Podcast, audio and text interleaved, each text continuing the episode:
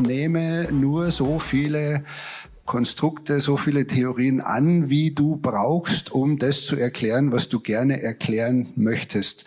Und da macht es einfach an einer Stelle Cut und da fällt Gott einfach hinten runter. Das Interessante ist ja, dass der William von Ockham selber Theologe war. Also er hat äh, anscheinend sein eigenes Prinzip nicht dazu verwendet, seinen eigenen Glauben abzusägen. Im Gegenteil äh, kann man, kann man argumentieren, dass Gott gerade die beste und in, im logischen Sinne einfachste Erklärung für diese Dinge ist. Aber zunächst mal wollte ich dir zustimmen, dass in der Praxis, in der Ethik sich vielleicht gar nicht so viel ändert. Und das ist auch gar nicht der Punkt. Nach dem Motto, du brauchst den Glauben an Gott, um ethisch gut zu leben, würde ich gar nicht sagen. Also dafür kenne ich auch viel zu viele Menschen, so wie du, die sagen, ich glaube nicht an Gott und die mich ethisch beeindrucken, um mehr als manche Christen, ehrlich gesagt. Das ist überhaupt nicht die Frage. Äh, es mag sein, dass sich in der Praxis wenig ändert. Nur logisch überzeugt oder stellt es mich einfach nicht zufrieden zu sagen, ich nehme an, dass jeder Mensch eine unverbrüchliche Würde hat. Ich kann sie zwar nicht begründen, aber ich nehme das einfach an. Gerade weil mir Menschenwürde so wichtig ist, ist mir wichtig, eine Begründung zu finden, die robust genug ist, um sie weiter zu vertreten. Und es ist mir auch logisch einleuchtend, dass diese Begründung oberhalb des Menschen liegen muss. Deswegen reicht mir diese Begründung nicht. Ja, das wäre genau mein Verständnis von, von diesem Ockhamschen Rasiermesser. Ein äh, berühmtes Problem ist, äh, man hat jetzt von der Physik her die Entstehung unserer Welt oder unseres Universums irgendwie zurückgeführt bis auf einen Big Bang, da wo man sich so einigermaßen geeinigt hat. Da gibt's äh, andere Theorien, Stringtheorien und ewiger Kreislauf und was auch immer. Bleiben wir mal bei dem Big Bang und dann stellt sich die Frage so, okay, wer hat jetzt diesen Big Bang erzeugt. Also irgendjemand muss der, der ursprüngliche Banger sein. So, und dann sagen viele, aha, da springt er aus der Kiste, da ist jetzt der Schöpfergott, der das hier alles ermöglicht hat. Und ich stelle mir die Frage, was ist denn das jetzt für eine Erklärung? Also was erklärt ein Schöpfergott mehr, als einfach zu sagen, sorry Leute, aber ab da weiß ich einfach nicht weiter. Und das ist, äh, du hast das Wort gesagt, Befriedigung. Also das heißt, ist es für mich ich muss da natürlich viel wegdrücken, das ist schon richtig. Aber für mich ist es befriedigender zu sagen, ich weiß es nicht, als ein Konstrukt anzunehmen, wo dann das Paket, was ich da kaufen muss, am Schluss so groß ist, dass es mir diese Erklärung, die ich da kriege, eigentlich ziemlich madig macht. Und da sage ich, da lasse ich es doch, lasse ich es doch einfach lieber bleiben. Für mich erklärt kein Schöpfer irgendwas, was ich nicht sagen kann, ja, ich kann auch ganz gut damit leben, dass ich es nicht weiß. Wenn ich gerade reagieren darf, oder wolltest du? Also ich finde es äh, äh, äh, klasse, äh, ehrlich gesagt, dass du das auch so ehrlich sagst, wenn du sagst, es macht es mir madig. Also die Erklärung legt sich ja nahe, aber sie gefällt einem möglicherweise nicht. Ich finde es ehrlich, das auch einzugestehen. Logisch finde ich, mit befriedigend meine ich aber logisch einleuchten. Nicht nur, dass es mir gefällt, das ist für mich auch relativ uninteressant, ob es mir gefällt oder nicht, sondern ob es mir logisch einleuchtet, ob ich glaube, dass es wahr ist. Was man mit Bezug auf den Urknall, da hat ja nichts geknallt, ne? da gab es ja noch nichts, wo man was hören konnte. Also äh, auf die Urknalltheorie sagen kann, äh, ist ja gerade, und das ist das Argument, das man momentan das kosmologische Argument für Gottes Existenz nennt, ist ja, ist ja gerade die Welt, das Universum hatte einen zeitlichen Beginn. Wenn etwas zeitlich beginnt zu existieren, hat es eine Ursache. Also hat das Universum eine Ursache. Und damit ist ja erstmal noch gar nicht von Gott die Rede. Aber die Ursache des Universums muss verschiedene Kriterien erfüllen. Sie muss außerhalb des Universums liegen. Sie muss richtig mächtig sein. Und sie muss die Absicht gehabt haben, das Universum zu erschaffen, weil die, die Existenz des Universums nicht notwendig ist. Philosophisches Fachwort ist kontingent. Das ist jetzt noch kein Beweis für Gott, aber Gott ist ein echt guter Kandidat äh, dafür. Und das ganze Paket, da habe ich den Eindruck, das hängt mehr mit der Vorstellung von Gott zusammen, die man sich damit scheinbar einkauft. Aber das ist genau die Frage, welchen Gott meinen wir eigentlich? Der Gott, an den ich glaube, ist der Gott, der mir in Jesus Christus begegnet. Der ist für mich nicht nur überzeugend, sondern auch extrem beglückend. Aber das war für mich nicht der Grund, an ihn zu glauben, sondern das habe ich entdeckt, nachdem ich gemerkt habe, wie glaubwürdig dieser Glaube ist. Zum Thema, äh, was sollen wir tun, äh, würde ich dann doch gerne nochmal nachhaken, denn Christinnen und Christen sind ja jetzt auch nicht unbedingt dafür bekannt, dass sie sich in Fragen der ethischen äh, des ethischen Verständnisses der Bibel in allen Punkten einig sind. Was äh, würde deiner Meinung nach eben trotzdem dafür sprechen, die Bibel grundlegend erstmal für ethische Maßstäbe da äh, zu betrachten auch wenn man vielleicht von außen manchmal denkt, ja, äh, Christen, also sind die sich überhaupt einig mit dem, was, was äh, sie da meint? Also ich würde zunächst mal gerne zwei Dinge unterscheiden. Äh, zum einen Gott als Quelle von Recht, der Unterscheidung von Recht und Unrecht. Und dann die Frage der sogenannten materialen Ethik. Also was halten wir inhaltlich für ethisch richtig oder falsch?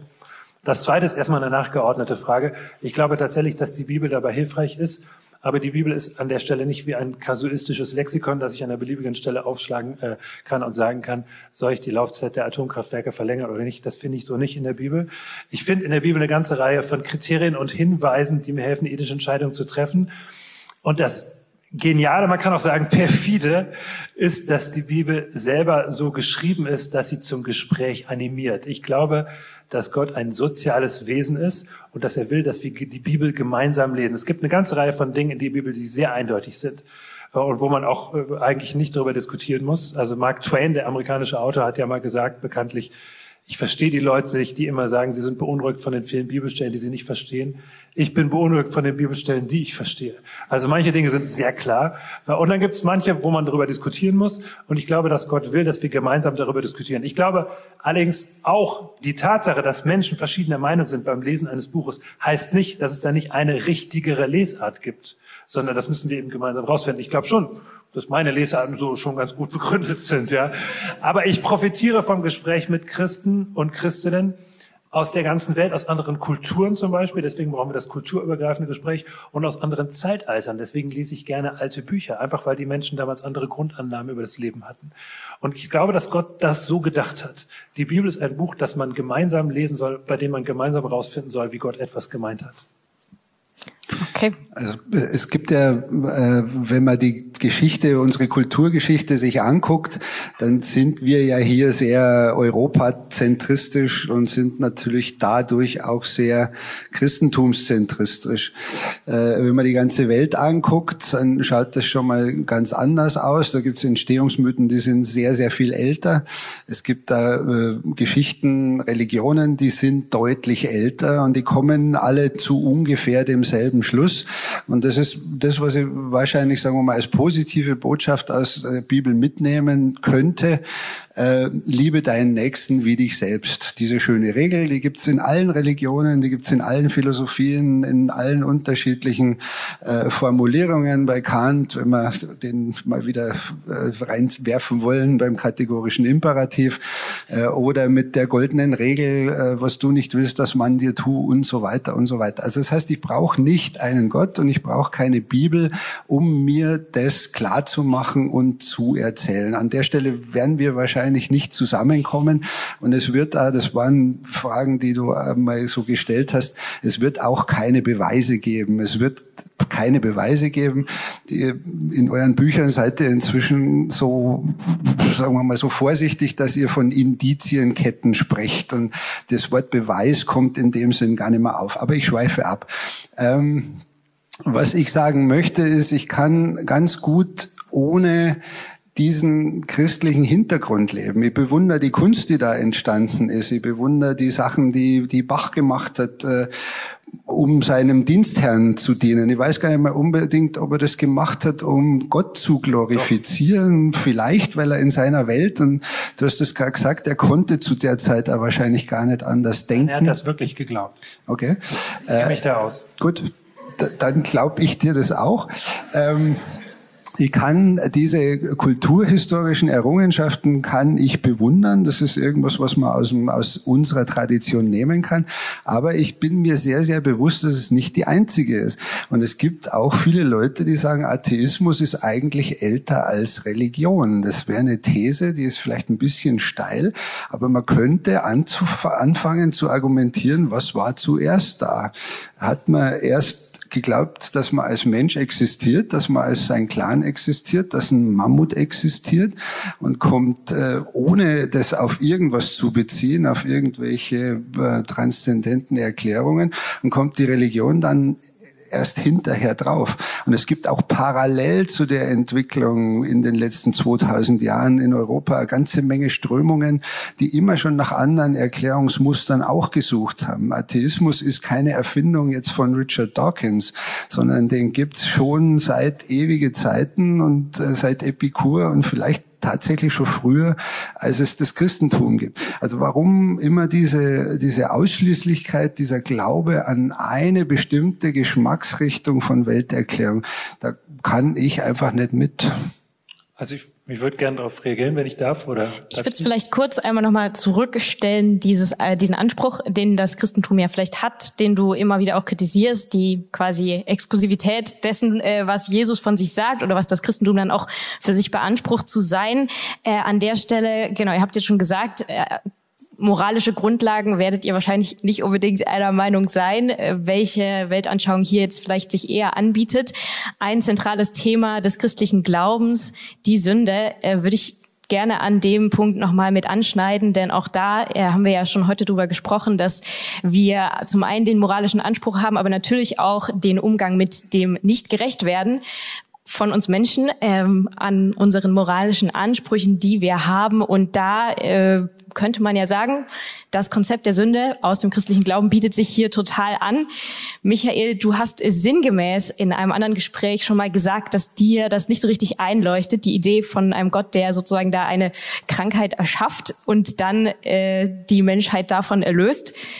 Matthias, äh, du hast zu dem Thema, glaube ich, vor einem Jahr sogar auch einen Vortrag gehalten und äh, sagst sinngemäß, ja, man muss ja eigentlich nur in die Welt schauen und merken, dass da irgendwas nicht so richtig passt. Ähm, vielleicht zuerst an dich das Wort nochmal, äh, das christliche Konzept von Sünde und warum das ähm, ja, relevant ist, äh, angesichts äh, der Situation in der Welt, ähm, einfach nochmal anzureißen und dann für dich auch nochmal die Möglichkeit, da deine Schwierigkeiten mit diesem Konzept sozusagen, äh, dieser Antwort auf das menschliche Scheitern an moralischen Maßstäben, ja, also ich kann anknüpfen an das, was du zuletzt gesagt hast, äh, Nächstenliebe als Gebot in vielen Religionen.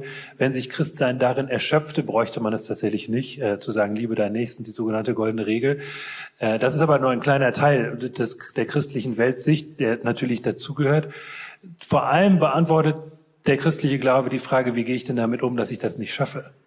Äh, also wenn das so einfach wäre, reiß dich mal zusammen, liebe deinen Nächsten, dann wird alles besser. Also viele tausend Jahre Menschheitsgeschichte zeigen, das scheint irgendwie nicht zu reichen. Ethische Appelle, Veränderung der äußeren Bedingungen reichen nicht. An der Stelle erscheint mir das christliche Menschenbild ausgesprochen realistisch, das übrigens eine positive und eine nüchterne Seite hat. Die positive Seite ist, dass der Mensch von Gott gut geschaffen ist.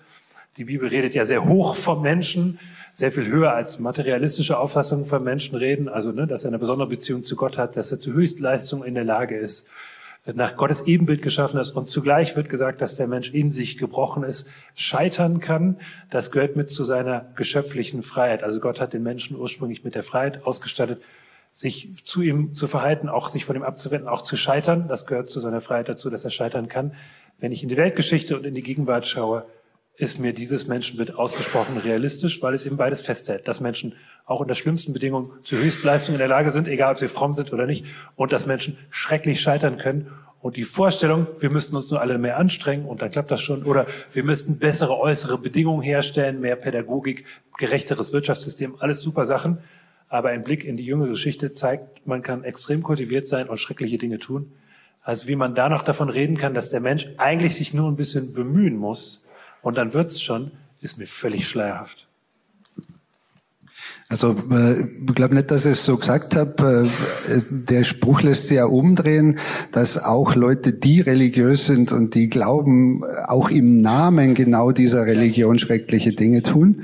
Also das heißt, das ist die Religion oder die, die Grundlage dessen, was man glaubt, ist nicht unbedingt ein Garant dafür, äh, dass man dann auf der richtigen Seite ist. Also das ist, ist glaube ich, ja unbestritten. Ich niemals leugnen.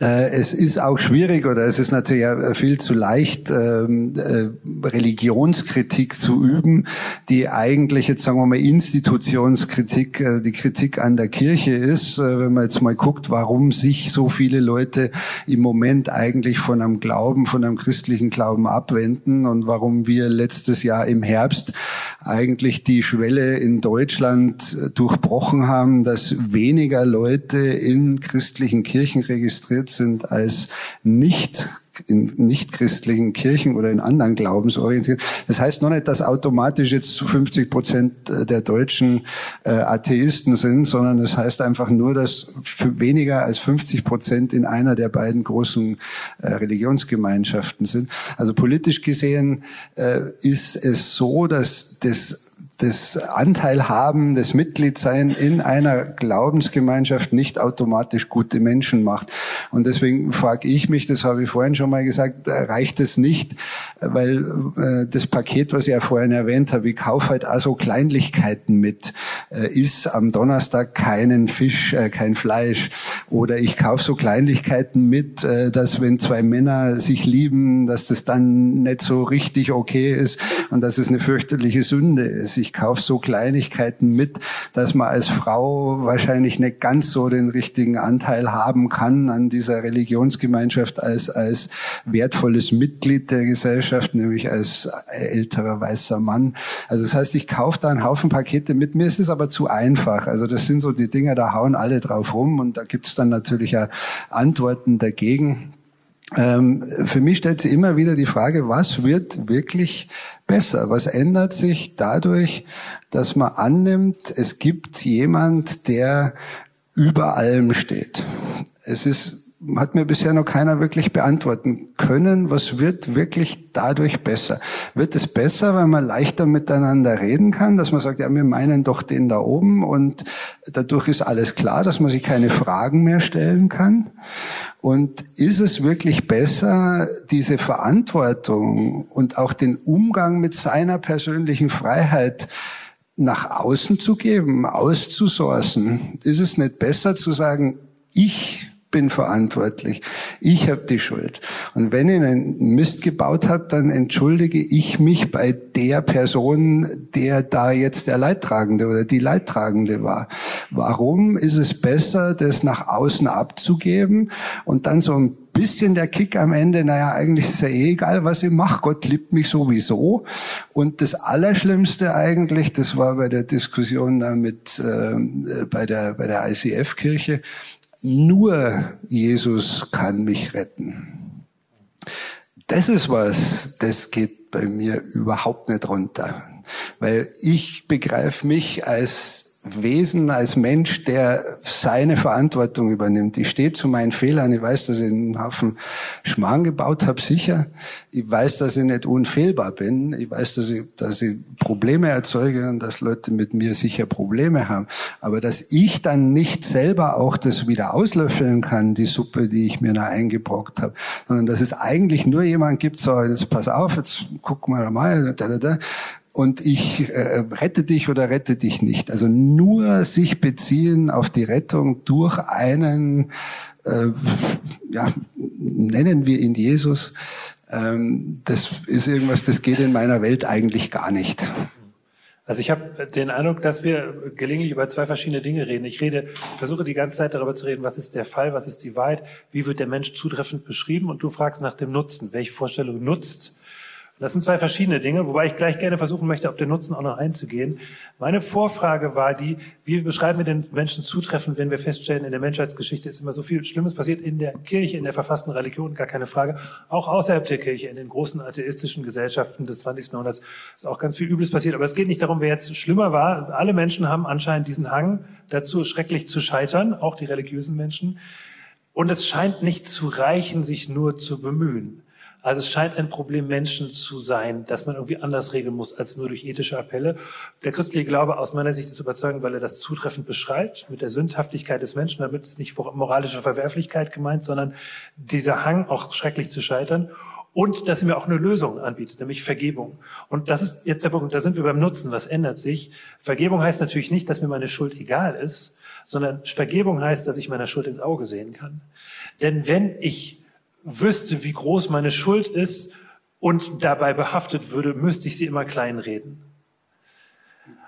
Also ich erlaube mir mal ein, ein direktes Beispiel zu nehmen, aber ich verklausuliere es. Ich habe lange Zeit in Greifswald gelebt, im Nordosten Deutschlands, also in einer extrem unkirchlichen Gegend, einer der entkirchlichsten Regionen der Welt und habe dort gelegentlich mit Menschen, älteren Menschen gesprochen, die über ihre DDR-Vergangenheit geredet haben. Einige davon haben mich sehr beeindruckt, wie sie in der Opposition waren und dadurch auch Nachteile hatten. Andere, äh, die mit dem Staat kollaboriert haben, haben sich das schön geredet bis heute noch und haben mir erzählt, ja, das musste man so machen. Und ich meine, wer bin ich, das zu beurteilen, ne? als, als Rheinländer?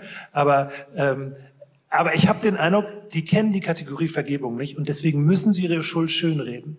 Wenn ich dagegen weiß, es gibt Vergebung, dann kann ich auch sagen, ich habe hier einen Fehler gemacht, ich habe schrecklich versagt. Ich bin trotzdem ein von Gott geachteter Mensch, deswegen kann ich meiner Schuld ins Auge sehen. So stelle ich mir auch christlichen Umgang mit Schuld vor. Ich weiß, dass Christen das oft selber nicht hinkriegen, aber das ist die Idee. Und das ist das, was sich praktisch ändert. Dann würde ich kurz nochmal drauf äh, eingehen. Für mich ist die Frage, gibt es einen Gott oder gibt es keinen Gott prinzipiell nicht klärbar. Die ist einfach, äh, die muss man so oder so glauben oder annehmen. Und deswegen komme ich immer wieder drauf, was habe ich davon? Also das ist immer dieser, dieser Nutzeneffekt, den, den du jetzt sagst. Ich kann über das Thema, gibt es einen Gott, gibt es keinen Gott, kann ich stundenlang philosophieren, ich werde zu keinem Ergebnis kommen. Also wir haben es vorhin mal gesagt, was würde mich überzeugen, jetzt nehme ich vielleicht die Frage vorweg, was würde mich überzeugen, dass es Gott gibt? Und da, da gibt es eine ganz einfache Sache, da geht vorne die Tür auf, es kommt ein etwas südländischer Mensch mit langen Haaren rein, sagt, sorry Leute, dass es so lange gedauert hat. Ähm, jetzt äh, schweben wir alle mal fünf Meter hoch äh, und dann wieder runter, da bin ich. Das würde mich überzeugen. Aber sonst gibt's nichts. Und ich kann dann nicht beweisen, dass Atheismus richtig ist, weil ich das nichts nur in ganz bestimmten logischen Fällen beweisen kann, aber ich kann das nichts nicht beweisen, ich kann es nur falsifizieren. Also das heißt, wenn hier die Tür aufginge und Jesus reinkäme und irgendein Wunder machen würde, dann wäre mein Atheismus, äh, wäre der nicht mehr da, sondern ich würde sagen, sorry, ich habe mich getäuscht, äh, äh, äh, machen wir jetzt anders. Das heißt, so sofern diese Frage nicht wirklich realistisch zu klären ist. Und ich bezweifle auch, dass Glaube und Wissenschaft wirklich so gut zusammengeht. Das ist irgendwas, weil wenn man Wissenschaft ernsthaft betreibt, müsste man das, was ich gerade gesagt habe, müsste man eine Hypothese bilden, müsste die falsifizieren, müsste versuchen, die zu verifizieren, müsste sagen, Gott äh, erschlag mich mit einem Blitz. Und wenn er es täte, dann wäre es bewiesen. Aber nachdem er es nicht tut, äh, liebt er mich so sehr, dass er es nicht tun will und so weiter. Also da kommt man auch nicht raus aus der Schleife. Also nochmal kurz, es ist nicht beweisbar. Deswegen ist die Frage, was bringt für mich, für mein Leben, für dein Leben, für deins, für euers, was bringt die Annahme, dass es einen Gott gibt? Und da komme ich immer wieder drauf. Für mich bringt nichts. Für mich ändert sich einfach nichts. Es wird nicht erklärbarer, es wird nicht deutlicher, es wird, ich spüre nicht mehr Verantwortung, ich übernehme nicht mehr das und auch dieser, dieses Konzept Vergebung spielt für mich keine Rolle, weil ähm, ich leide nicht so fürchterlich drunter unter dem äh, Quatsch, was ich gemacht habe. Und auch die Perspektive eines Lebens nach dem Tod ist für mich also unendlich ist verdammt lang. Und äh, also man, das wäre schon schön, irgendjemand da nochmal wieder zu treffen. Das ist ein netter, freundlicher Gedanke. Aber was machst du jetzt mit demjenigen, so sehr du den liebst eine Unendlichkeit lang? Also das ist, das ist ein bisschen platt jetzt hier. Aber, ja. Darf ich noch kurz reagieren oder nicht? Es okay. Die Zeit davon. Also, mich hat das natürlich gereizt, diese Vorstellung, die Tür geht auf und Jesus kommt rein, wir schweben alle in die Höhe im Grunde hat er das ja alles schon längst gemacht, nicht wahr? Vor 2000 Jahren. Aber er hat nicht so einen billigen Trick gemacht, wie alle in die Höhe schweben zu lassen. Er ist selber durch den Tod hindurchgegangen und von den Toten auferstanden. Klar kann man auch das nicht beweisen, aber ich glaube, dass das passiert ist und dass es eine Reihe von sehr guten Argumenten gibt, die dafür sprechen und die uns berechtigen, uns testweise darauf einzulassen. Denn das ist ein bisschen der Punkt. Was du formuliert hast, war ja eine Form von Agnostizismus. Wir können es nicht beweisen, also muss ich irgendwie nach dem Nutzen schauen. Und ich würde sagen, hm, existenziell trifft man immer schon eine Entscheidung. Entweder man lebt mit Gott oder ohne Gott. Du hast dich anscheinend dafür entschieden, ohne Gott zu leben. Es ist auch alles in Ordnung, es ist ein gutes Recht. Aber man kann in dieser Frage existenziell nicht neutral bleiben. Und für mich spricht nicht so sehr der Nutzen, der auch, aber vor allem eine ganze Reihe von sehr guten Argumenten und auch Erfahrungen dafür, auf jeden Fall weiterhin mit Gott zu leben. Und ich glaube dann tatsächlich, dass man einen Gutteil von dem, wovon ich die ganze Zeit zu erzählen versuche, aus der Innenperspektive wahrnimmt. Und dann würde ich empfehlen, das mal testweise zu versuchen. Das haben wahrscheinlich schon andere empfohlen. Aber das würde ich erst ganz am Ende einer langen, langen Argumentation empfehlen. Nicht anstelle einer Argumentation, sondern erst am Ende von vielen, vielen Argumenten, mit denen ich gerade erst begonnen habe. Aber keine Sorge, ich höre jetzt auf zu reden. Ja, wir kommen immer wieder auf die Frage nach, ist Gottes Existenz äh, möglich, realistisch, wahrscheinlich zurück? Ähm, Du hast es gerade schon ein bisschen angerissen, Michael, dass das Konzept mit dem ewigen Leben dir auch jetzt nicht unbedingt äh, so attraktiv erscheint oder zusagt. Die dritte Frage, die ich gerne nochmal, so Hauptfrage, die ich gerne nochmal in den Raum äh, werfen würde, ist ja die gerade nach der Hoffnung die, glaube ich, gerade für Christen eine große Rolle spielt, aber für Atheisten womöglich gar nicht so relevant ist. Das äh, fände ich jetzt nochmal spannend zu hören.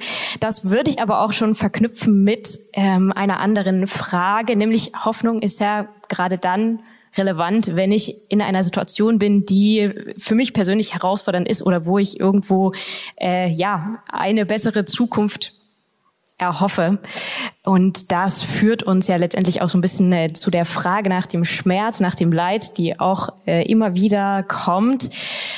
Mich, mich würde interessieren, ob auch bei diesem Punkt, also wenn du in die Welt schaust, ob auch da du sagen würdest, okay, ähm, es gibt für dich kein Verlangen nach einer göttlichen Antwort vielleicht auf äh, die Frage, warum äh, Dinge in der Welt oft kaputt sind, auch objektiv und äh, ja, wo wir wahrscheinlich alle auch einer Meinung sind.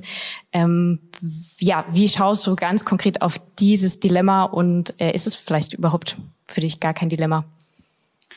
Also es ist ein Dilemma für die Leute, die an Gott glauben. Das ist das sogenannte Theodizee-Problem. Ähm, Wenn es einen Gott gibt, der uns so sehr liebt, der diese Welt erschaffen hat, so gut wie er konnte, und es aber die Erfahrung von Leid und Problemen und Erdbeben und äh, Kriegen und so weiter gibt, wie lässt sich das vereinen? Und wer das nachlesen will, das hat, äh, ich glaube, Epikur hat das schon irgendwie formuliert, entweder kann er nicht oder er will nicht. Und wenn er nicht kann, ist er nicht allmächtig und wenn er nicht will, dann ist er doof. Also verkürzt es jetzt ein bisschen. Äh, Entschuldigung, äh, es soll nicht respektlos rüberkommen. Ähm, es ist ein Problem, was, was eher religiöse Menschen haben, das wegzudiskutieren als ich, der ich sage, Unglück passiert, tektonische Platten verschieben sich, äh, Häuser werden schlecht gebaut, Menschen benehmen sich unmöglich oder nicht so, wie man das gerne von ihnen erwarten möchte. Es gibt äh, Aberrationen wie, wie Sadisten oder Leute, die einfach komplett daneben sind. Äh, das gibt es einfach. Und äh, auch an dieser Stelle würde eigentlich die Erklärung, dass, dass Gott uns geschaffen hat, um uns wieder herauszufordern. Was ist denn das für ein kleinliches Konzept? Äh, ich gebe dir die Freiheit und nutze sie aus. Und wenn du sie ausnutzt, dann machst du eine Sünde. Und da kommen wir auf das, was du vorhin mal gesagt hast mit dieser Krankheit. Also ich baue dich so und dann stelle ich dich vor Probleme und wenn du die nicht so in meinem Sinne löst, dann okay, dann hast du es nicht ganz richtig gemacht, aber ganz am Schluss heile ich dich dann trotzdem. Also das ist so der, der Gedanke jetzt auch sehr verkürzt wahrscheinlich, der da dahinter steckt. Und da dreht sich das halt irgendwie immer im Kreis. Also was tut Gott, wenn er mich so erschafft, dass Böses möglich ist?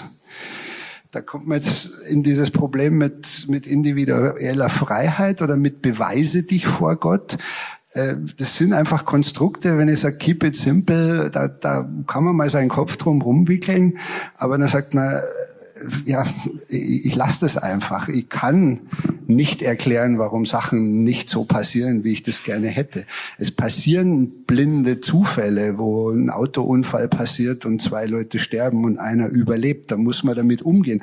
Aber da hat kein Gott irgendwas damit zu tun. Und dann kann mich auch kein Gott trösten, dass er zu mir sagt, naja, ich habe es ja nicht so gemeint. Ähm, also das, das ja, wie gesagt, im, im Endeffekt, also man könnte so stundenlang drüber reden. Für mich löst sich das einfach nicht auf. Es gibt blöde Zufälle, es gibt schlechte Menschen und das war's, Ende. Also ich gebe zu, dass aus atheistischer Perspektive sich das Theodizee-Problem so nicht stellt, weil man ja gar nicht an Gott glaubt und auch nicht das Leid der Welt mit Gottes Existenz vereinbaren muss. Aus christlicher Sicht ist das ein großes Problem, gerade weil wir glauben, dass Gott liebt, die Menschen liebt und dass Gott tatsächlich allmächtig ist. Und deswegen stellt sich das Problem gerade. Ähm, ich könnte dazu einen ganzen Vortrag halten, die Zeit haben wir nicht. Und selbst am Ende dieses Vortrags hätte ich das Problem auch nicht vollständig gelöst. Äh, ich habe schon ein paar Antwortansätze. Ähm, ich, und der wichtigste hängt tatsächlich mit der Freiheit des Menschen äh, zusammen. Allerdings nicht so, dass Gott den Menschen vor eine Aufgabe stellt. Das wäre ja so, als, äh, als ob Gott irgendwie so ein distanzierter Experimentator wäre. Das ist nicht mein Bild von Gott, sondern Gott ist ja mit den Menschen im Gespräch ähm, und interagiert mit ihnen, leidet mit Menschen mit. Und zur, zum Menschsein des Menschen gehört die Freiheit des Menschen und auch die Fähigkeit, die Freiheit zu missbrauchen, das Leid das dabei entsteht, ist selbst verursachtes Leid, nicht Leid, das Gott von außen Menschen zufügen würde äh, für etwas, was an sich folgenlos bliebe, sondern Leid als logische Folge dessen, dass Menschen ihre Freiheit missbrauchen. Aber Gott ist dieses Risiko anscheinend eingegangen, Menschen mit dieser Freiheit auszustatten, weil man nur mit einem freien Gegenüber eine echte Beziehung haben kann. Man kann keine Beziehung haben mit einem Maschinenwesen. Ich weiß, manche Menschen männlichen Geschlechts glauben, dass das äh, geht, aber das geht nicht. Äh, man kann nicht mit einem seelenlosen Gerät eine Beziehung haben, nur mit einem Menschen oder einem Wesen, das die Freiheit hat, sich auch abzuwenden. Das erklärt nicht alles Leid. Das erklärt zum Beispiel Naturkatastrophen nicht so einfach und das erklärt zum Beispiel auch nicht, warum wir unter den Fehlern anderer Menschen leiden, statt nur unter unseren eigenen. Aber das ist ein wichtiger Antwortansatz. Das Zweite, was ich wichtig finde, und damit komme ich wieder zu einem wichtigen Thema für mich zurück, ist, dass gerade in der Klage über das Leid letztlich wieder ein Argument für Gott steht. Ich kann nämlich sagen, so wie du, ein Autounfall, zwei sterben, einer überlebt. Ja, so ist es. Pech. Ich sage, himmelschreiendes Unrecht. Nicht Pech, nicht seelenloses, leeres Universum, wo halt shit happens. Egal. Sondern meine Klage ist berechtigt weil Gott der Schöpfer mit mir leidet und mir sagt, eines Tages werde ich eine Welt schaffen, wo Leid und Geschrei, Tod, Schmerz, Krieg, Pandemien, alles abgeschafft sein wird. Es wird alles vorbei sein. Du hast Recht, dich über diese Welt zu beklagen. Das ist keine Antwort auf die Frage, wenn Gott das angeblich kann, warum er das nicht jetzt schon tut. Aber das berechtigt mich, mich die Frage zu stellen. Und es würdigt mich auch in meiner Klage. Also mit meiner Klage über das Leid der Welt wird im christlichen Glauben in der Hinsicht ganz anders umgegangen. Sie wird viel stärker gewürdigt. Es macht es denkerisch eher noch problematischer, aber es ist zugleich eine viel stärkere Würdigung. Ich bin nicht allein in einem leeren Universum, sondern ich bin im Gespräch mit einem Gott, der mit mir mitleidet und mir am Ende eine Hoffnung auf eine neue Welt eröffnet. Aus Zeitgründen würde ich dieses Stichwort auch gleich aufgreifen, eine Hoffnung auf eine neue Welt. Ähm, wir haben heute schon davon gehört, es gibt am Ende nochmal so etwas wie eine Gerechtigkeit, die Gott schafft, eine neue Welt, die aber, und damit komme ich nochmal zurück zu diesem exklusiven Anspruch des Christentums für uns nur durch Jesus möglich ist. Kannst du da nochmal ähm, zusammenfassen, warum du das für sinnvoll und glaubwürdig hältst, diesen Exklusivitätsanspruch und äh, ja, vielleicht auch damit nochmal auf äh, die Anfrage von Michael eingehen, die er vorhin also, schon gebracht hat. Das ist zunächst mal gar nichts spezifisch Christliches, dass sobald ich einen Wahrheitsanspruch erhebe, ich ausschließe alle Ansprüche, die dem direkt widersprechen. Das hat nichts mit Rechthaberei oder Exklusivität, Exklusivität zu tun, sondern mit Logik. Sobald ich glaube, Gott hat sich einzigartig in Jesus gezeigt, kann ich nicht glauben, dass Gott sich an einer anderen Stelle auch einzigartig zeigt oder auch, dass es Gott nicht gibt. Das kann ich nicht beides gleichzeitig glauben. Das heißt, sobald ich glaube, dass Gott sich einzigartig in Jesus zeigt, glaube ich eben, dass er sich nicht auch noch irgendwo anders gezeigt hat und werbe darum, dass Menschen sich diesem Gott anvertrauen. Wie Gott dann mit Menschen umgeht, die diesen Weg zu ihm nicht gefunden haben, wie er selber ihnen nachgeht, das lasse ich schön Gottes Sorge sein. Ich glaube, dass Gott ein Gesicht hat, nämlich das Gesicht von Jesus. Das heißt, dass er ein lebhaftes Interesse an jedem Menschen hat und dass er natürlich die Möglichkeit hat, jedem Menschen ein echtes Angebot zu unterbreiten und nicht irgendwie distanziert rumsitzt und sagt, ja, Pech gehabt, du bist leider im falschen Weltteil geboren worden. Das glaube ich nicht, sondern Gott hat Wege, Menschen Kommunikationskanäle zu eröffnen, von denen ich keine Ahnung habe und jedem Menschen ein echtes Angebot zu unterbreiten. Aber ich glaube, dass dieser Gott kein anderer ist als der, der mir in Jesus begegnet. Michael, für dich nochmal die Möglichkeit, darauf auch zu reagieren und anschließend würde ich dann auch schon die Möglichkeit geben, nochmal für euch im Publikum direkte Fragen nochmal an die beiden äh, versammelten Gäste hier zu stellen. Nur schon mal als Vorwarnung. Und äh, genau, warum leuchtet dir das nicht ein, dass äh, Gott in Jesus sich tatsächlich offenbart haben könnte und das uns Hoffnung gibt auf eine Welt, in der ja äh, das, was hier vielleicht kaputt ist, ganz gemacht wurde? Also das, letzte Statement war ja jetzt äh, so, so eine programmatische Aussage, die man einfach halt stehen lassen muss, die als äh, als Credo vielleicht äh, dieser einen Richtung des Christentums wahrscheinlich auch so gut stehen äh, bleiben kann, weil da gibt's ja auch ganz viele. Äh, für mich ist in dieser Aussage eine fundamentale Intoleranz eingebaut und diese fundamentale Intoleranz, die lässt sich leider auch nicht auflösen. Also wie ich es vorhin schon gesagt habe, ich bin hier als Atheist, aber du müsstest, wenn du so glaubst, wie du redest, müsstest du mich als potenziellen Christen sehen. Und ich habe hier so ein, so ein gottförmiges Loch in mir, äh, was nur darauf wartet, dass es irgendwie gefüllt wird. Und das ist eine Aussicht, die, die wie gesagt, da ja, da würde ich jetzt sagen, du respektierst mich als Mensch eigentlich nicht in dem Maße, wie ich mir das wünschen würde, weil du mir ein Fehlen von etwas zuschreibst. Das ist dein gutes Recht und das Problem ist aber, dass aus diesem Recht, und jetzt gucken wir mal zum Islam, aus dieser Idee, dass man Recht hat, dass es einen richtigen Weg gibt, entsteht unendlich viel Leid. Wenn ich nach Saudi-Arabien, in Iran, nach Afghanistan, nach Mauretanien, nach Jemen gucke und so weiter. Und es ist nicht so sehr weit davon entfernt. Also die Christen können sich nicht so sehr davon entfernen, dass sie sagen, wir sind ja so sehr anders als der Islam. Es gab sehr, sehr dunkle Zeiten, ich glaube 2000 Jahre lang, naja, nicht ganz so lang, aber da, wo Leute verbrannt worden sind, wo Heretiker, Ketzer, Atheisten umgebracht, verfolgt und so weiter worden sind. Jetzt nicht aus dem Aspekt raus, Gott liebt mich so sehr, dass er auch mich retten möchte und du wünschst mir, dass ich auch gerettet werde, sondern aus dem Aspekt raus, wenn es auch nur einen gibt, der da nicht dran glaubt, dann muss der weg. Und das ist was, das ist ein ziemlich bitterer Beigeschmack in, in dem Gedanken, den du gerade gehabt hast. Und für mich eigentlich die fundamentale Intoleranz, die in einem extremen und ausschließlich gelaubt, ge, gelebten Glauben drinsteckt. Und äh, das es ist schwierig. Das ist halt das, warum ich mich engagiere, weil ich eigentlich gerne möchte, dass Menschen wie ich oder von mir aus auch, die eine andere Religion haben, dass die genauso akzeptiert werden, dass die nicht so betrachtet werden, als jemand dir fehlt was oder du bist fehlgeleitet oder du wirst es schon noch erkennen, da gibt's also einen ganz grässlichen Dreh. Warte nur, dein Leben wird schon noch eine schreckliche Wendung nehmen und dann wirst du den wahren Gott schon mal, äh, wirst du das schon noch erkennen. So dieser Spruch, es gibt keine Atheisten in den Schützengräben. Also das ist, ist sowas, da, da schwingt so eine Ignoranz und auch eine Arroganz mit, die mich eben als Person und meine Ansicht nicht wahrnimmt. Und in der Vogue-Kultur, die wir heute auch schon gehört haben, ist das eine Position, die sich eigentlich verbietet.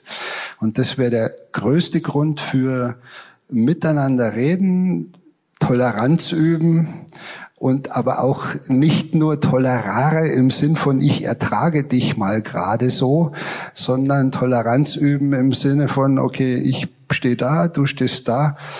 Wir haben wir sind gar nicht mal so weit weg. Ich glaube, in der Lebensführung und vielleicht in unserer Lebensgeschichte sind wir nicht voneinander weit entfernt. Und ich glaube, das, was am Ende von unserem Leben steht als Rückschau, werden wir wahrscheinlich auch nicht so weit voneinander entfernt sein. Und deswegen wäre es eigentlich cool, sich so akzeptieren zu können, wie man ist. Muss ich aber doch noch reagieren, was ja direkt auf mich ging. Also muss ich doch entschieden zurückweisen, dass es intolerant ist, einen Wahrheitsanspruch zu vertreten. Das hast du ja gerade gesagt, tolerare heißt, äh, dass ich einen Wahrheitsanspruch vertrete und es aushalten kann, dass andere konkurrierende Wahrheitsansprüche vertreten. Das ist eine Tugend auf der Beziehungsebene. Das ist das, was wir hier vorführen. Wir diskutieren über konkurrierende Wahrheitsansprüche. Und jeder hat das Recht, mich zu versuchen, von seinem Wahrheitsanspruch zu erzeugen. Das kannst du gerne machen mit deinem Wahrheitsanspruch. Das machen Muslime mit ihrem Wahrheitsanspruch. dürfen sie alles machen, solange sie es friedlich mit Worten und Argumenten tun. Völlig okay. Ich heiße das ausdrücklich willkommen. Ich fühle mich auch nicht zu wenig respektiert darin Aus christlicher Sicht ist Tolerare allerdings tatsächlich unterbestimmt. Christen sollten jedenfalls nicht nur tolerieren, dass andere Menschen anders sind, sondern sie sollten ihnen mit Liebe begegnen, also mit vorauseilender Wertschätzung. Und aus dieser Liebe heraus versuchen sie sie tatsächlich zu gewinnen für ihren Glauben, weil sie glauben, dass es für den anderen gut ist. Nicht, weil sie den anderen als defizitär wahrnehmen, sondern weil sie glauben, es ist gut für den anderen. Der Punkt ist allerdings, dass christlicher Glaube eine zarte Pflanze ist, die nur in Freiheit wächst. Das war es mit der heutigen Folge. Wenn es Ihnen oder euch gefallen hat und äh, ihr euch melden möchtet, macht das gerne über unsere verschiedenen sozialen Medien oder über unsere Website. Da gibt es ein Kontaktformular und da sind auch unsere E-Mail-Adressen zu finden. Wir freuen uns von